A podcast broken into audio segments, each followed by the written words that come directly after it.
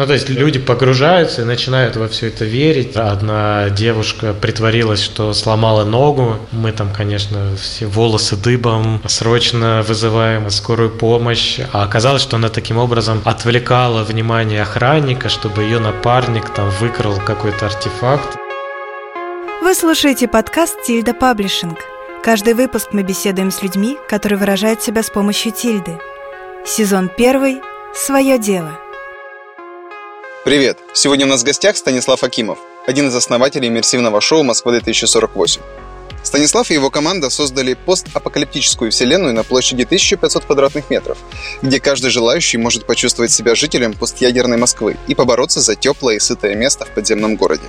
Это такой симбиоз квеста и театра. Мы поговорим, как всегда, о бизнесе и людях в нем, цифрах, сложностях, ошибках и выводах.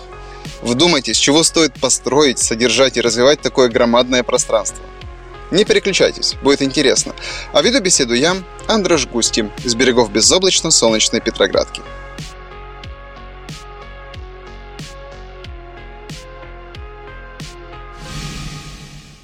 Станислав, спасибо большое за то, что снова согласился записать э, подкаст с нами. Это уже наша вторая попытка. Да. Первый раз э, у нас были перипетии у тебя, у меня с э, помещением и с э, посторонними шумами. Мы вот решили э, сделать вторую, более качественную в плане звука попытку. Да, тебе тоже, Андрес, спасибо за то, что не забил на нашу беседу. Ну как я мог? Решил ее реинкарнировать. У вас феноменальный проект, о нем нужно рассказать. Спасибо. И давай прямо с этого начнем. Давай. Расскажи, пожалуйста, что такое Москва 2048? Звучит очень э, страшно для тех, кто читал серию книг э, по ядерной Москве. Не будем рекламировать автора. Да, ну серия книг «Москва-2033» действительно вдохновляла в свое время нас на создание проекта «Москва-2048». А что такое «Москва-2048»? Это иммерсивный парк развлечений, в котором любой желающий может погрузиться альтернативную вселенную и некоторое время пожить э, в роли другого персонажа. А, физически это выглядит как э, постапокалиптический город, построенный на территории бывшего завода «Кристалл». А, этот город населен актерами, персонажами, там куча всяких интересных декораций, активностей. То есть а, мы объединили в этом проекте механики квеста, механики иммерсивного театра и какую-то нашу большую мечту о создании альтернативного мира, в который всегда можно прийти и пожить в нем. Сколько там людей сейчас живет? А, где-то 10 человек а, обслуживает этот проект на постоянке, плюс у нас штат актеров достаточно большой, у нас три разных состава, в общем, около 30 актеров которые приходят туда играть. Хорошо, и, соответственно, я как посетитель сколько увижу представителей э, квеста, Э, со стороны организаторов за раз? То есть человек 20-30? Нет, больше. У нас есть два сценария. Один рассчитан на 42 человека. То есть одновременно в этом городе могут жить 42 человека и играть. И есть еще сценарий, он более экшен и более камерный. Там 10 э, человек команда, она делится пополам и идет по маршруту, преодолевая кучу препятствий, сражаясь с монстрами, взрывая все на своем пути, катаясь на автомобиле по территории завода и так далее. А, ну, то есть это вместе с игроками э, вот такое вот количество? Да, вот 42 игрока заходят ага. э, и живут своей жизнью. Ты упомянул машины, ты упомянул все эти э, сцены, бутафорию, какая там должна быть территория, чтобы это все поддерживать? Ну смотри, территория самого пространства у нас полторы тысячи квадратных метров, а, но мы также используем прилегающую территорию завода «Кристалл». А, на ней мы, по этой территории мы перемещаемся, в том числе и на транспортных средствах. Вот, с этим связаны курьезные случаи. А, например, у нас есть сцена, где игроки едут на таком ржавом уазике по территории завода, на них нападает мутант, это каскадер. А, он запрыгивает на крышу, водитель виляет, чтобы его сбросить, он стучится в окна, в итоге его сбрасывают, он катится по дороге. В общем, за этим всем наблюдают а, дежурные заводы, и каждый раз звонят нашему администратору панике. У вас что-то случилось, у вас сбила машина человека. Мы отвечаем, все так и должно быть, все по сценарию. Спасибо за бдительность. Слушай, ну, ну э, я себе представляю эту, аудит, эту площадь, и мне кажется, это должно быть логистический, административный и финансовый ад. Это все создать и обустроить. Можешь рассказать, как это происходило? С самого начала родилась идея. Мы с моим партнером Сашей занимались строительством квестов и в какой-то момент поняли, что квест – это такой формат, имеющий свой потолок в творческом а, плане. То есть это просто комната, где есть головоломки, которые надо решать. И мы решили, что а, хотим перенести в реальность а, уже не жанр компьютерных игр квесты, а жанр РПГ. То есть создать полноценную экосистему, в которой люди э, могут жить, взаимодействовать, прокачиваться, взаимодействовать с персонажами. И вот мы начали прописывать э, этот сценарий, параллельно искать площадку для, для реализации этой идеи. Остановились на заводе «Кристалл», э, потому что он нас впечатлил своей индустриальной инфраструктурой. У нас мы рассматривали цех спиртоприемки, там стояли огромные ржавые канистры для спирта, куча труб. В общем, мы поняли, что это прямо то, что нам надо. Дальше начался достаточно трудозатратный процесс стройки. Он длился 9 месяцев, и в конце 2015 года мы запустились. А, конечно же, было очень много задач, с которыми мы до этого никогда не сталкивались, и никто не сталкивался, потому что проект беспрецедентный, аналогов ему нету в мире, поэтому мы заново изобретали всю логистику и схему взаимодействия с актерами и метод отбора актеров, потому что обычные театральные актеры, они умеют, там, грубо говоря, с выражением произносить текст со сцены, а импровизировать и реагировать на внештатные ситуации – это навык, который мы уже прививали актерам на месте. Конечно, много было сложностей, и и люди тоже не знали, как себя в таком пространстве вести, пытались что-то сломать или испытать на прочность, нащупать границы мира, который мы придумали. Вот, э, так что это все достаточно долго устаканивалось. Сейчас э, уже все знакомы с форматом иммерсивный театр, все уже знают, как это и что это, поэтому сейчас э, проблем с этим нет. Мы работаем четко, по накатанной, все схемы и бизнес-процессы отработаны. Так, ну, э, возвращаясь э, к предыдущему вопросу, э, все-таки вот для того, чтобы обустроить такую площадь, вот давай начнем с финансового вопроса. Угу. Вот у вас 9 месяцев ушло на стройку. Да. Я, я, себе пытаюсь себе представить, вот, вот вы нашли площадь, а дальше-то что? Нужно, наверное, какой-то какой-то проект составить, э, смету, а потом получить деньги. Такая была последовательность? Сначала были деньги, потому что это, а, проект был не, не инвестиционный, мы просто вложили свои накопления, позвали друзей, у которых там тоже завалялось немножко лишних денег.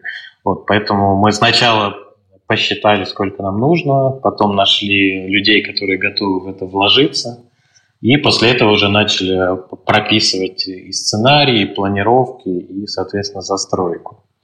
Угу. И а сколько денег вы тогда собрали, если можно знать? А, мы вложили на старте 20 миллионов.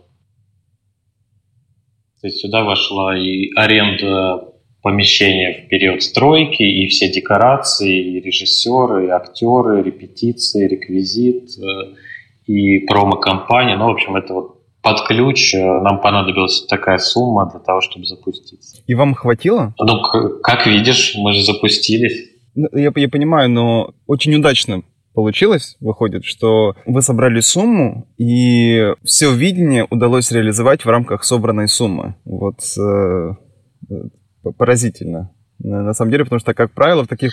Ну, нам просто было некуда... Нам просто было некуда деваться, ага. потому что вот мы понимали, что вот там в определенный момент деньги закончатся, и надо запускаться. То есть мы, конечно, все перфекционисты, и там э, наш арт-директор, который делал оформление, он прям мог на несколько дней залипнуть на одной детали, и там ее прям выделывать полностью. Но как бы понятно, что какой-то момент уже точка невозврата, уже больше денег нет, хочется еще там что-то доделать, но надо запускаться. Поэтому вот такой э, цейтнот э, и ограничение в средствах – хороший мотиватор. Если бы у нас еще были деньги, мы бы, наверное, еще полгода там все допиливали, усовершенствовали. Но... А, а вы запустились скорее в готовом формате или в сыром? То есть было место еще для улучшения которые вы очень хотели сделать, но вот оставили на потом. Да, я не могу сказать, что мы в сыром виде запустились, то есть продукт был готов, и первые игроки уже получили удовольствие от процесса, но а, улучшение – это такой бесконечный э, процесс. Мы до сих пор что-то доделываем, придумываем новые задания, что-то улучшаем, что-то, что уже не очень хорошо заходит, отбрасываем. То есть проект – это такой живой организм, в котором постоянно происходят эволюционные процессы. Но на старте, разумеется, он был в таком, как это говорится, минимально жизнеспособном виде для того, чтобы работать. А когда происходила подготовка, всем процессом рулил ты или кто-то другой? У нас была команда, как я уже говорил, я, мой партнер Саша и еще несколько ребят, э, которые э, каждый делал все, поэтому там таких четких разделений не было, кто за что отвечал. Но вот э, всей командой обсуждали и креатив, и э, какие-то строительные вопросы, и финансовые. В общем, да, конечно, у нас была команда. А было тяжело себя вот ограничивать? Ну, я просто себе представляю эту ситуацию. Вот у нас есть 20 миллионов, вот у нас есть большая площадь, и скоро эти деньги закончатся. И, и нам нужно как можно раньше запускаться насколько было тяжело себя ограничивать вот, в, желании создать нечто невероятно великолепное, э, и, а вместо этого... Достаточно тяжело, да, достаточно это было тяжело, потому что мы все к этому проекту относились и относимся не как, не только как э, к бизнесу, вложили, отбились, э, так далее. А это был такой проект мечты, всем нам хотелось создать некий идеальный мир, идеальный формат. Поэтому, конечно, бизнес-реалии вносили свои коррективы, и они давались достаточно сложно, но мы с этим справились.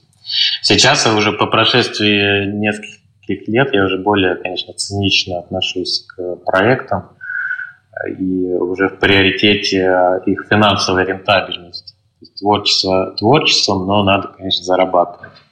Вам в итоге удалось окупить вложенные деньги? Да, мы вернули все инвестиции в течение полутора лет и сейчас работаем в плюс. Это великолепно. Поздравляю. Да, спасибо. А, а, а, я, я вот чувствую гордость, это, это реально классно и заслуженно. А, снова возвращаюсь к этому зданию, которое мне э, uh-huh. не дает мне покоя. А, значит, с финансовым вопросом мы разобрались, а, а логистика, я просто, ну, тут тоже мне кажется невероятным, как это все обслуживать. И вот ты говоришь, что вы многое придумывали с нуля. Вот можешь поделиться, вот что такое особенно сложное, а, с чем вы столкнулись при продумывании логистики а, по обслуживанию такого помещения? Во-первых, у нас э, достаточно много инженерных решений в этом проекте. Каждое действие игрока и каждая выполненная миссия учитывается в системе. На выходе человек получает э, бюллетень, э, в котором видно, какие он выполнил миссии, сколько он заработал денег, сколько у него осталось здоровья, сколько накопилось опыта. А, поэтому это все достаточно сложная система. У нас э, много датчиков установлено по всему пространству у игроков. А, сейчас по-другому работает, но раньше были браслеты индивидуальные, которые нужно было прикладывать а, к считывателям, чтобы система узнавала. У нас есть глобальный подсчет баланса выполненных заданий. То есть у нас есть задание за порядок и задание за анархию. И игроки, выполняя эти задания, смещают баланс либо в ту, либо в другую сторону, и от этого зависит исход игры. Поэтому вот эта история достаточно сложная была в реализации. Мы ее заново ну, как бы с нуля все придумывали. У нас есть штатный инженер, который а, поддерживает все, функционирование всей этой системы. А, это вот с одной стороны, с технической, с другой стороны, работа с актерами. А, ни для кого не секрет, что если даже очень хороший спектакль пустить на самотек, он в итоге скатится в некий капустник, шутки-прибаутки и в самодеятельность актеров, а, и ничего хорошего из этого не будет. Поэтому а, актерскую грядку нужно постоянно пропалывать, удобрять, и этим занимается режиссер. Это тоже штатный человек в нашей команде, который после каждой игры собирает э, собрание и говорит, кто, что он там заметил, кто хорошо играл, кто не полностью выкладывался. То есть постоянная такая работа на мотивацию актеров, а, на поиск новых талантов, на раскрытие талантов тех, кто уже работает. В общем, это тоже целый отдельный процесс, и у нас, э, у нас как бы есть несколько подразделений. Есть техническое, которое отвечает за функционирование проекта с технической стороны, есть творческий коллектив, это вот э, актеры, придумки каких-то новых идей. И есть административный отдел, это э, составление расписаний, взаимодействие с клиентами, ответы на звонки. Ну, то есть это тоже достаточно большой пласт э, работы, который нужно закрывать. Ну и еще есть отдел коммерческий, поскольку к нам часто обращаются заказчики корпоративных мероприятий, там тоже отдельная история по взаимодействию с корпоративными заказчиками. Ты упомянул режиссера, и меня это особенно заинтересовало. Э, я представляю, какая-то адовая работа, и в связи с этим у меня два вопроса. Первый, вот этот режиссер, который с вами сейчас, он с вами с самого начала? А, мы сейчас работаем с режиссером Павлом Чукреевым. Это достаточно известный режиссер в театральной среде.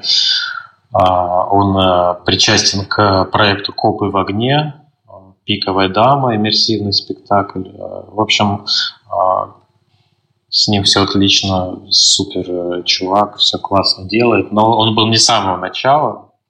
А сначала мы запускались э, с Александром Сазоновым, это ученик Кирилла Серебренникова, достаточно известный режиссер. Но с ним была такая договоренность, что мы все это ставим, запускаем, и дальше он отходит от дела и передает э, все процессы другому режиссеру, который уже на постоянке будет этим заниматься от, от таких вот ключевых людей требуется очень большая отдача.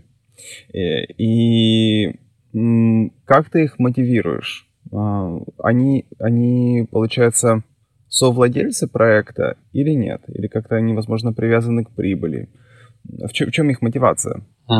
Если говорить о режиссере, то нет, он не совладелец проекта, он у нас получает зарплату. А, но я думаю, что для него э, источник э, вдохновения в том, что он э, такой, он чувствует себя демиургом в этом мире, созданном нами. Он управляет процессами, заставляет людей верить в то, что происходит силами актеров. Ну, то есть это такая амбициозная, классная творческая задача. И любого творческого человека она безумно вдохновляет. Поэтому вот на этом, я думаю, все держится, вот именно на, на творческом, на творческой составляющей. Тебе нравится или доставляет удовольствие тот факт, что ты создаешь такие возможности для людей? Вот ты как предприниматель, получается, ты, ты создал место, где себя самореализуют и сотрудники, и посетители. Да, конечно. Я в какой-то момент для себя понял, ну, долго задавался вопросом, про что я, вот что я, в принципе, вот если в двух словах э, делаю и что я даю людям. И я сформулировал это так, что мне очень нравится создавать э, игровые экосистемы, запускать туда людей и смотреть, что из этого получится. И все мои проекты последних лет, они вот в эту концепцию ложатся. Я строил квесты, я сделал э, Москву 2048, и сейчас занимаюсь тоже проектами корпоративными, которые тоже решают такую задачу, создать некий мир, в котором люди будут жить и верить в него, и получать от этого удовольствие. Поэтому я, конечно, прямо чувствую себя на своем месте и в своем русле получают это тоже кайф. Прекрасно. Мне кажется, что для предпринимателей, для предпринимателей это, в принципе, очень важная такая составляющая самореализации собственной. Это вот да, согласен. Я, я вот э, никогда не мог себе представить продающим сантехнику или делающим ремонты на заказ или какой-то такой простой, понятный бизнес. Э, есть знакомые ребята, которые там сначала строили квесты, а потом пошли там в какие-то простые банальные сферы. Я себя на их месте не представляю. Мне все-таки бизнес плюс творчество всегда. Кстати, про квесты. Ты упомянул, что ты раньше занимался квестами. По-моему, там ты не самыми простыми занимался. То есть, по-моему, это известное у тебя было? Я был партнером компании Клаустрофобия. Это вот. одна из самых известных сетей квестов. Наверное, не только в Москве, но и в России, и даже в мире. Uh, у меня был uh, была своя локация с тремя квестами, которые я построил. И, собственно, по клаустрофобии мы и познакомились с Сашей, моим партнером. У него была своя локация, мы как-то так общались поняли, что мыслим в одном направлении и начали сотрудничать. А вот без этого опыта у тебя получилось бы? А, я думаю, что этот опыт был очень ценный. И, конечно, многое, что я понял а, в тот период, когда занимался квестами, все это пригодилось. И даже больше скажу, клаустрофобия на, на этапе запуска Москвы 2048 очень нам помогла с аудиторией потому что мы первый год э, находились в составе клаустрофобии на партнерских отношениях, и очень много людей, которые уже подсевшие на квесты, потом приходили играть в Москву 2048. Это нам очень помогло на старте э, выстрелить, запуститься с хорошими оборотами. Сейчас мы работаем сами по себе. Они соучредителями продолжают? А, Сейчас там а, а, один из участников клаустрофобии остался в соучредителях, остальные вышли. Но да, на старте они были, имели долю в нашем проекте.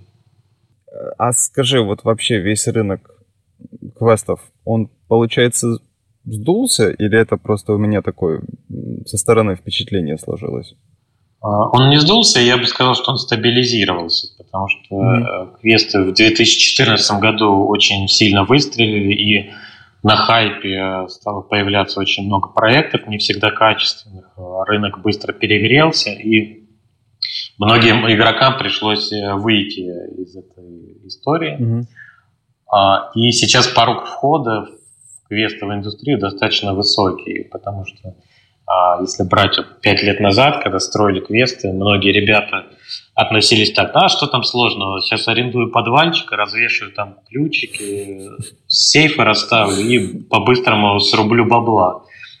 Многие так и делали, и что самое смешное, они действительно срубали бабла, там а, все это окупалось первые две недели, и дальше все были в шоколаде. Но поскольку это все очень легко, то очень много кто туда ломанулся. В какой-то момент а, в Москве было больше 500 квестов.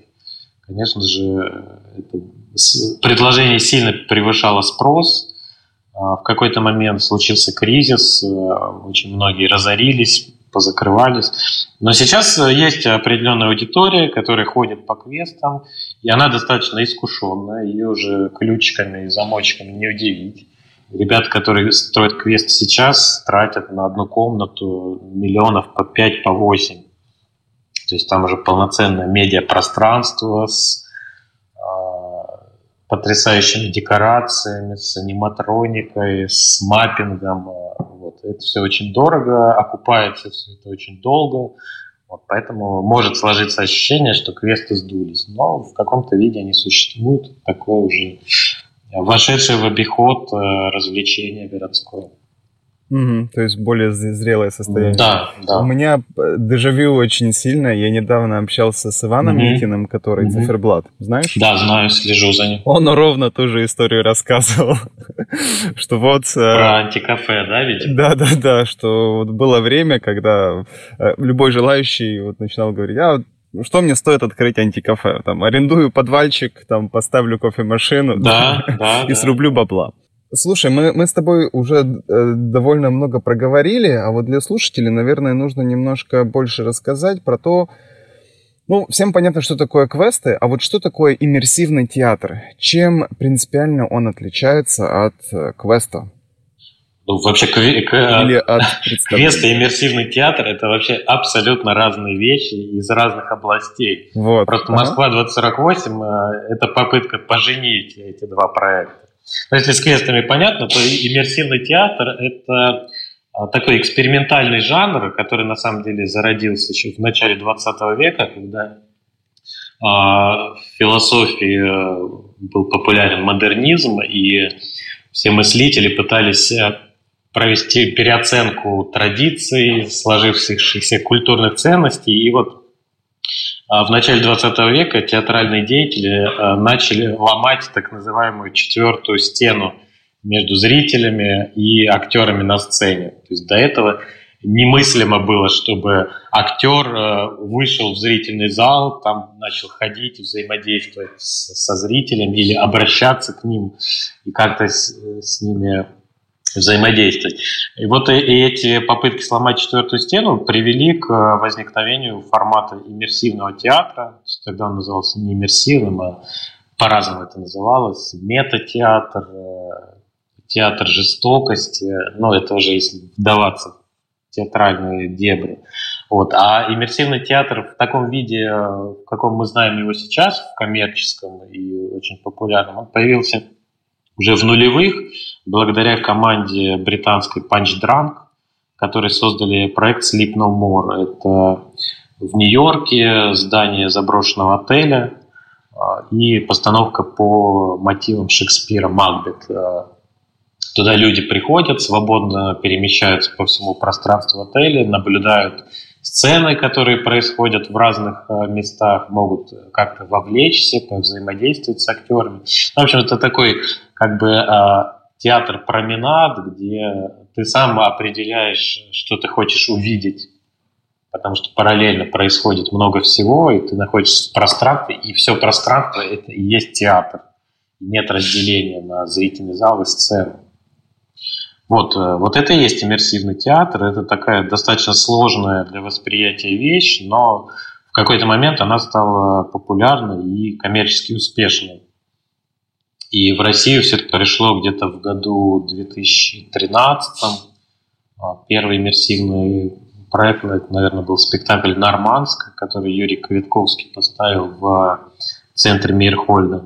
После этого был громкий проект «Черный русский». Это вот такой классический слепномо, когда особняк, люди надевают маски, ходят по зданию и смотрят разные сцены. А сейчас э, в Москве самый, наверное, известный проект это «Вернувшиеся». Э, тоже такая достаточно прямолинейная калька со Sleep No More, тоже особняк, тоже маски.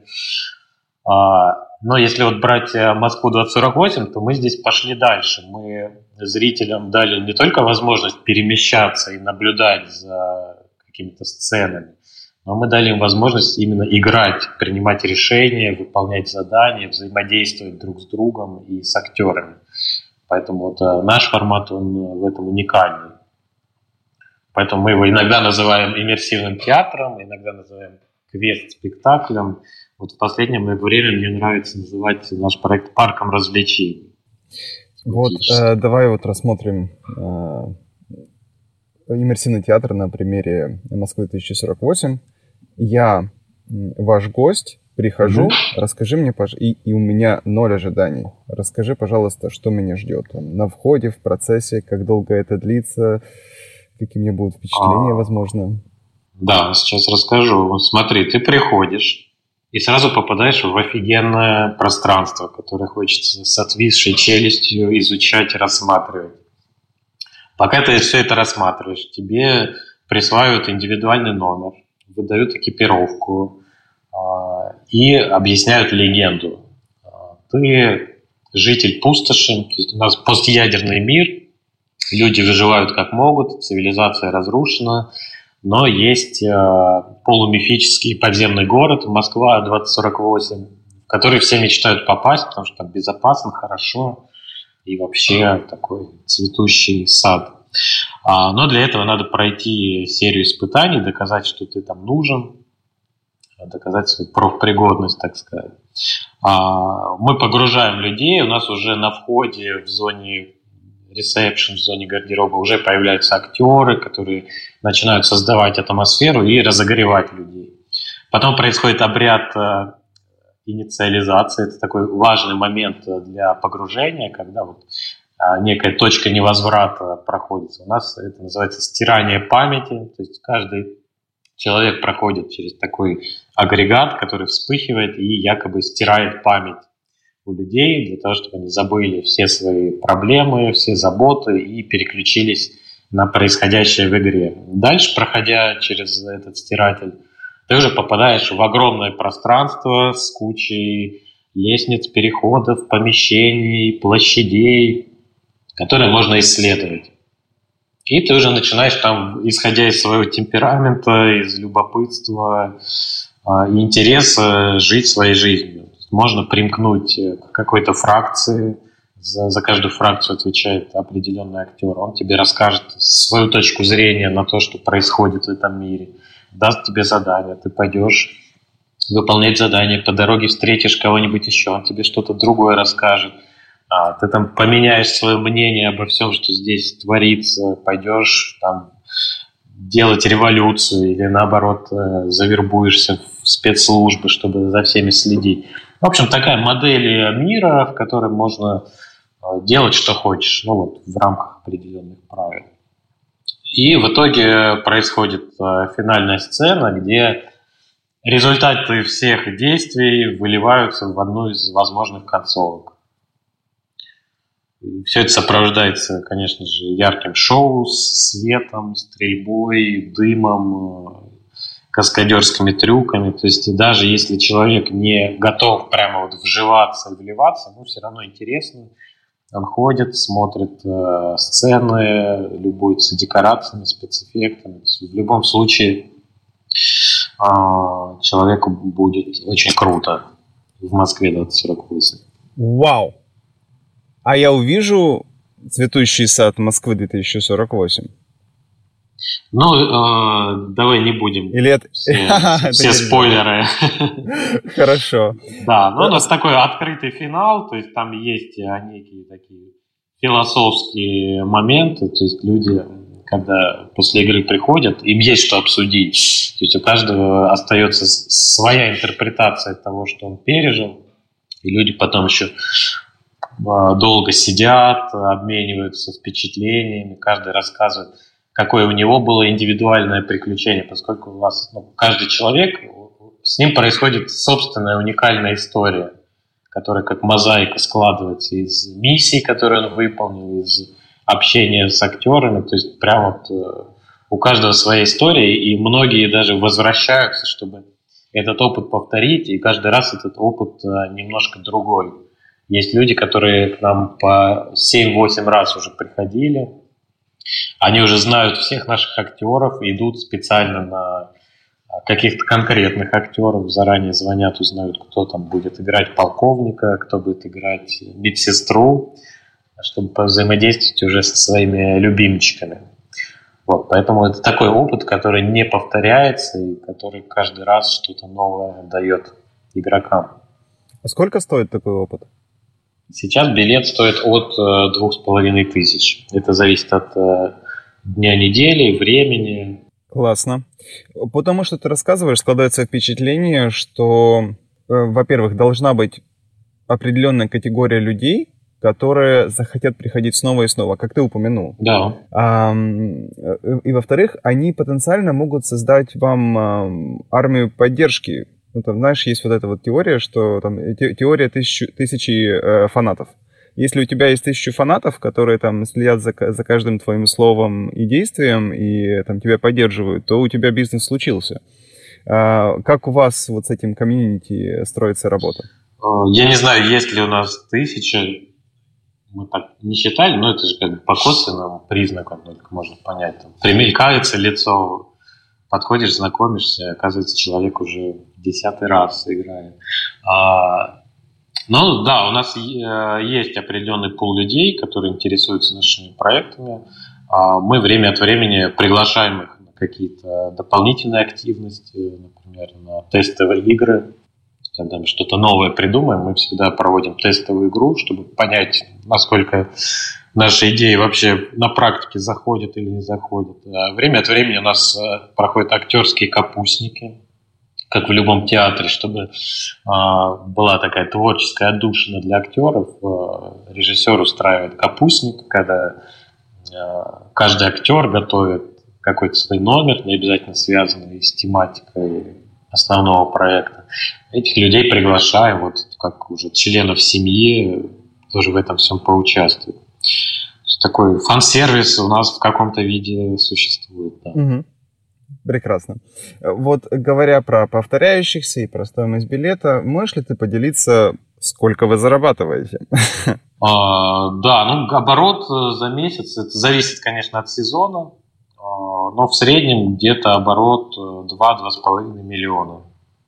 Это, это выручка, это не чистая прибыль. Понятно, что из этой суммы очень много денег уходит на на аренду, на амортизацию, на гонорары и зарплаты персоналу, актерам.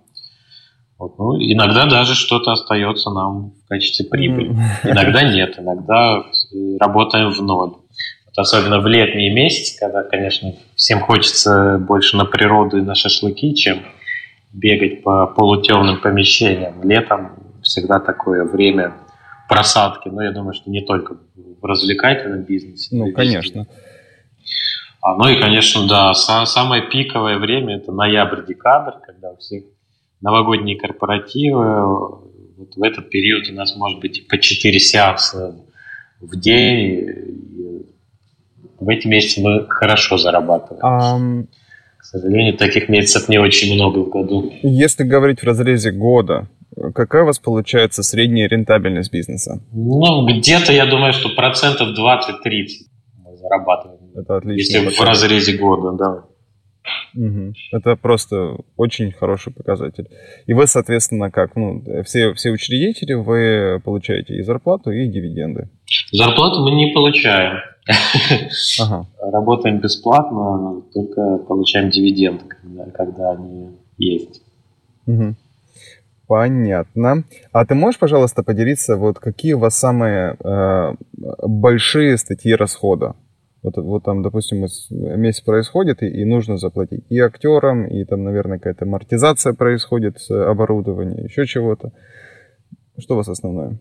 Я думаю, как и в любом другом бизнесе, большой кусок э, расходов это, конечно, аренда. Помещение большое. А, много мы тратим на гонорары актерам, потому что их просто много, и за каждую игру надо платить. А, ну и куча расходников. То есть там вплоть до патронов, э, каких-то взрывающихся петард, э, воды, бутафорской крови, а, не знаю, грима. Тоже достаточно много на это уходит. Но вот основные направления расходов – это аренда, зарплаты, гонорары, амортизация и реклама. Конечно, без рекламы никуда достаточно увесистые суммы ежемесячно у нас уходят на поддержание интереса к проекту через рекламу. А, кстати, а как вы рекламируетесь? Какие у вас основные источники привлечения э, посетителей? В основном это digital, это контекстная реклама, таргетинг. Э, да, собственно, наверное, это основное и есть. Угу. Конечно, много зависит от сарафана сарафанное радио, потому что люди пришли, поиграли, рассказали друзьям, друзья тоже захотели. То есть без этого, конечно, не работает э, реклама. Есть, такая теория, что а, потенциальный клиент становится потребителем э, через несколько касаний. То есть, допустим, он услышал что-то от друга, потом увидел рекламу, потом где-то там услышал интервью с основателем А, проекта, и у него уже тогда оформилось желание посетить. То есть если давать чисто рекламу, конечно, она неэффективна. Человек отметит где-то у себя в голове проект, ну и тут же про него забудет. Ну, вот недавно мы, например, были инфопартнерами на музыкальном фестивале панки в городе, тоже такая наша промо-активность. Мы туда привезли своих актеров, привезли декорации, и режиссер поставил сцену, которую мы на... показали перед выступлением хедлайнера, рассказали о своем проекте. Ну, такие точечные промо-акции иногда проводим. Но это, это понятно, что тоже не сразу приводит клиентов, а где-то там у кого-то в голове что-то откладывается, и потом, когда он видит рекламу, он, может быть, придет к нам. Вот слушает нас сейчас какой-нибудь молодой человек или девушка, а, которые хотят заняться таким делом, которое будет им приносить 20-30% рентабельности, очень неплохой бизнес. Вот скажи, пожалуйста, кому стоит таким заниматься, а, а кому нет? Что ожидать? Э, насколько высокий порог входа? А, ну, как я и сказал, порог... Я про иммерсивный театр. Про иммерсивный театр, э, там, не знаю, если запустить проект уровня черного русского или вернувшихся, то там, наверное, десятки миллионов нужны на старте, очень грамотная команда, крутой продакшн, ну, то есть туда вот так с улицы не сонешься. А, и что касается рентабельности, то я думаю, что нам, конечно, очень повезло, а многие проекты, они с трудом выживают. Много народу пытается запустить что-то иммерсивное, но это все очень быстро закрывается, потому что все-таки ну, сложно и собрать аудиторию, и поддерживать интерес к проекту долгое время. Для этого нужно быть прям профессионалом. Поэтому и я бы не советовал соваться вот так вот чисто поэкспериментировать. С мороза, да. Если, если это не просто бизнес, а еще некий творческий порыв, и ты готов к тому, что оно может и не окупиться, но ты хочешь это сделать, потому что ну, зудит, то вперед э, попробуйте делать. Если это чисто бизнес, то, не знаю, очень все рискованно. Нам, вот, повторюсь, повезло с клаустрофобией, которая нам на старте дала хорошую такую инъекцию аудитории, вот, и мы уже там дальше ее развиваем. Вот если нет понимания, где взять людей, которые станут клиентами, то это, конечно, сложно. Вот, вот, собственно, я, следующий вопрос, который я хотел задать. Вам же не просто так повезло, да? То есть вы чего-то сделали, что помогло вам быть там, где вы есть сейчас. И ты, и ты считаешь, что вот э, для вас вот таким а, фактором было партнерство с клаустрофобией. Я верно понимаю? Ну да, партнерство с клаустрофобией, безусловно, один из э, важных факторов был на старте. А, ну и плюс, э, наверное, нам еще повезло тем, что мы были первыми, угу. кто сделал что-то такое. Сейчас уже словом иммерсивный театр, ну, некоторые даже как ругательство это воспринимают, потому что сейчас все подряд называют иммерсивным там, иммерсивный квест, иммерсивная кофейня, вот, поэтому такое замыленное уже слово. Тут уже надо опять что-то новое придумать, что заставит людей восхититься и пойти посмотреть, что это такое. Да уж. Оглядываясь назад, что бы ты сделал по-другому? А, я бы, наверное, более цинично подошел к, к бизнесу, отключил бы в себе внутреннего перфекциониста и думал бы о о сроках, об окупаемости, а не о том, чтобы красиво там раскрасить э, ржавчные стены. Вот, наверное, так. А, ну вот когда мы запускались, вот э, очень много мы сил и времени потратили именно на вот такие, на реализацию творческих амбиций, которые в итоге ну, никак на рентабельность проекта не повлияли. Возможно, если бы мы ну, как бы сразу более четко и более цинично запускались, мы бы, может, быстрее все сделали и, и больше бы успели заработать.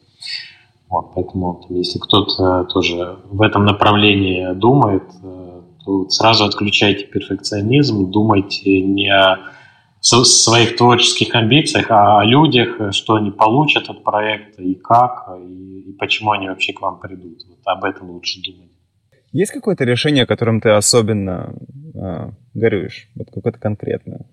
Решение, которым я горюю? Ну, э, сожалеешь. Ну, вот таких прямо серьезных решений, ну, на, наверное, сложно сказать. Я могу сказать о некоторых ошибках, которые мы допустили. О, давай. На старте. Например, у нас изначально была идея, что в нашей игровой экосистеме будет внутренняя валюта То есть люди, выполняя квесты, зарабатывают э, деньги, и потом они э, типа могут их потратить. У нас был бар, в котором после игры можно было потратить заработанные деньги, купить э, себе напиток. И нам казалось, что это офигенная идея, прям мотивирующая и все такое. Но оказалось, что это прямо смещает мотивацию людей очень сильно. И Вместо того, чтобы получать э, удовольствие от игры, люди всеми правдами и неправдами пытались заработать как можно больше денег, вплоть до того, что они отвлекали актеров, взламывали их терминалы и ручками там себе начисляли 100 тысяч миллионов. Вау. А, а потом они приходили в, в бар после игры с этими деньгами и понимали, что за эти деньги они там ящик пива не унесут, разумеется, что им там хватит на, может быть, пару бутылочек. И очень сильно разочаровывались, и вот это вот финальное разочарование накладывало отпечаток на впечатление от всей игры. И люди уходили такие недовольные, типа, ну вот, старался, старался, а в итоге там заработал на стакан воды. Вот, мы в какой-то момент поняли, что это какая-то ерунда, и отменили эту денежную систему, и люди уже начали а, сосредоточиваться на процессе, на игре актеров, на декорациях, на вау-эффектах, которые были вокруг, не думая о, о заработке. Вот, но такой вот, наверное, самый яркий пример допущенной ошибки. То есть можно было бы на старте эту историю как-то протестить и посмотреть, заходят людям эта история с деньгами или не заходят. Но поскольку нас уже сроки поджимали, надо было запускаться, мы запустились вот как есть. И уже в процессе пришлось докручивать игру. Вот. Ну и по мелочам много таких вот вещей. Мы там какой-то придумываем задание, а оно в итоге людям не заходит. А мы уже потратились на реквизит, на включение в игровую систему. Вот, потом жалко это все отключать. Но вот, э, конечно, это лучше все на старте проверять и запускать только работающие штуки. Спасибо большое, что поделился. Э, у меня есть еще один самый мой любимый вопрос. Угу. А самая неприятная ситуация, которая у вас происходила? А, самая неприятная... Наверное, это связано с,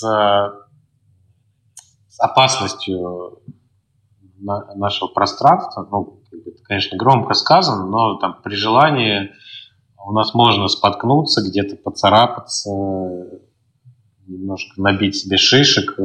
Время от времени такое происходит, что игроки с разным темпераментом неприятно. Ну, бывает. А был случай, когда игрок у нас симулировал получение травмы. Это было на одном корпоративе. Ах, а я вас всех обманул. А вот, а вы повелись. Вот, был, был да, да, был такой ну, случай. молодец. Конечно, сильно напряглись. Вот, бывает, что подростки там... Обратная сторона иммерсивного товара. Да, да, да. То есть, с одной стороны, круто, что она так вжилась, что прям э, отыграла отлично свою роль, с другой стороны, всех нас напрягла и других тоже заставила понервничать. А вот. Но бывает такое. Не часто, но бывает. У нас время подходит к концу. У нас осталась рубрика «Блиц». Так. Относительно короткие вопросы, на которые ты можешь отвечать быстро, если хочешь а можешь и не быстро. Давай попробуем. То есть кратко или не кратко. Хорошо. Что для тебя деньги? А, деньги для меня это инструмент э, для достижения целей. А также, наверное, деньги это индикатор того, что ты все делаешь правильно и своей деятельностью приносишь пользу людям. Если деньги есть, значит все, все правильно и надо продолжать развиваться в этом же направлении. Если денег нет или они заканчиваются, значит надо что-то менять в жизни. Ты зарабатываешь деньги или меняешь мир? А, я думаю, что я меняю мир, а деньги это уже как сопутствующий приятный индикатор. Чем, в принципе, должен заниматься человек? Такой философский вопрос. Я думаю, что человек должен а, придумать себе или понять а, свою миссию, свое предназначение и двигаться в этом направлении, несмотря ни на что. Что делать, если очень-очень страшно, но очень-очень хочется в плане бизнеса? Если очень страшно, но очень-очень хочется, можно делать каждый день а, маленькие осторожные шаги в этом направлении. То есть это как с холодной водой. Можно сразу прыгнуть в прорубь, а можно потихонечку входить и привыкать к этой новой температуре. Я думаю, что если страшно, то, конечно, надо что-то делать, чтобы постепенно в это погрузиться. Дай, пожалуйста, напутствие тем, кто хочет изменять, изменить мир или выразить себя через э, собственное дело, но еще сомневается. А, во-первых, отключите в себе перфекционизм, потому что перфекционизм – это не желание сделать хорошо, это больше про страх, что не получится. Когда человек откладывает и оправдывает это тем, что хочет сделать что-то идеальное. Лучше запуститься быстро и наделать ошибок, а потом их исправить, чем долго-долго пытаться что-то сделать и исправлять ошибки заранее. Лучше все начинать, чем не начинать. Почему вы коллективно выбрали Тильду для разработки своего сайта? А, мы выбрали Тильду, потому что это очень удобно, оперативно и дешево. Можно проверять разные гипотезы, а, делать новые странички. Но вот мы изначально сайт сделали на Битриксе, и столкнулись с тем, что вот мы что-то хотим там новое попробовать, а для этого надо связываться с программистом, объяснять ему, объяснять ему задачу, потом долго ждать, потом за это все платить. А с Титлей получается все быстро, там пару кнопок нажал, сделал две версии страницы, провел АБ-тест, понял, что работает, что не работает, и запустился в работу. Так что Тильда очень упрощает некоторые процессы. Прекрасно. Спасибо тебе большое, Станислав, за такой интересный разговор. Он у нас, по сути, происходит во второй раз, но мне во второй раз было еще более интересно, чем в первый. Спасибо тебе огромное. Ага, спасибо. Спасибо большое. Всем пока. Да, супер, спасибо, всем пока. Спасибо, что послушали этот выпуск. Напомню, что в гостях у нас был Станислав Акимов, один из основателей иммерсивного шоу «Москва-2048». А с вами был подкаст «Тильда Паблишинг» и я, его ведущий Андраш Густи, с берегов безоблачно-солнечной Петроградки. Продюсер выпуска Лара Глебова. Аудиосопровождение предоставлено сервисом Fugue. Каждый выпуск мы беседуем с людьми, которые выражают себя и строят свой бизнес с помощью Тильды. Создавайте впечатляющие истории и публикуйте их онлайн. До новых встреч!